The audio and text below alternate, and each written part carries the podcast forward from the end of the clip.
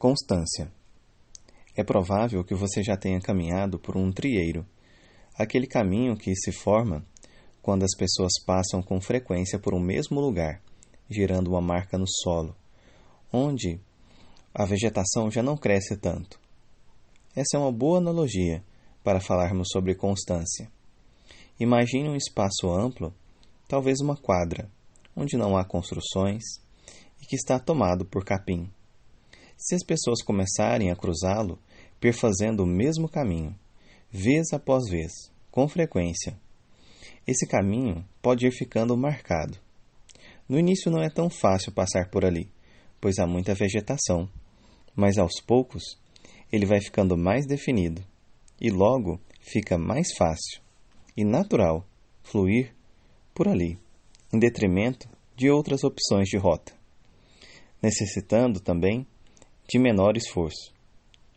Por outro lado, se as pessoas deixarem de passar por ali, a vegetação aos poucos tomará conta novamente. A aquisição de hábitos é a criação de trilhas internas, que condicionam a nossa maneira de pensar e agir. E quanto mais temos frequência em utilizar esses caminhos internos, mais eles se reforçam. Nossa estrutura de trilhas internas começa, no mínimo, desde o momento que estamos no ventre de nossa mãe. E aquilo que experimentamos de maneira consciente ou inconsciente tende a deixar marcas em nossos caminhos internos, influenciando o nosso modelo mental, nossas crenças, valores e a nossa maneira de ser e estar no mundo.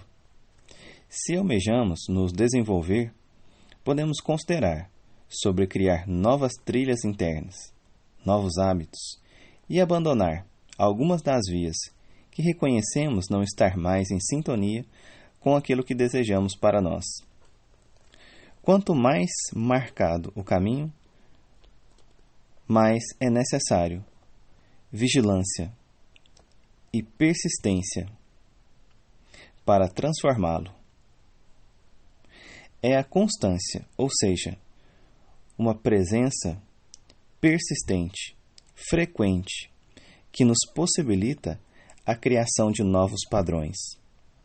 Ela é uma das chaves daquele que realiza, daquele que alcança, que transforma.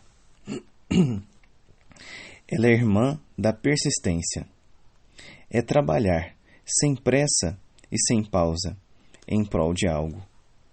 Uma vez por mês ou uma vez por semana é muito pouco para desenvolvermos novos hábitos e alcançarmos benefícios profundos, como, por exemplo, na prática de exercícios físicos, dietas alimentares, na prática de meditação, na aquisição de uma nova habilidade, no cultivo de virtudes e valores.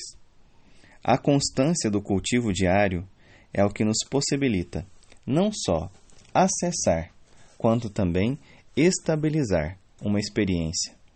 Muitos de nós não prosperamos em nossas metas não por falta de intenções, mas por falta de constância e persistência.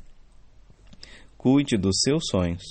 Seja criativo na busca por soluções.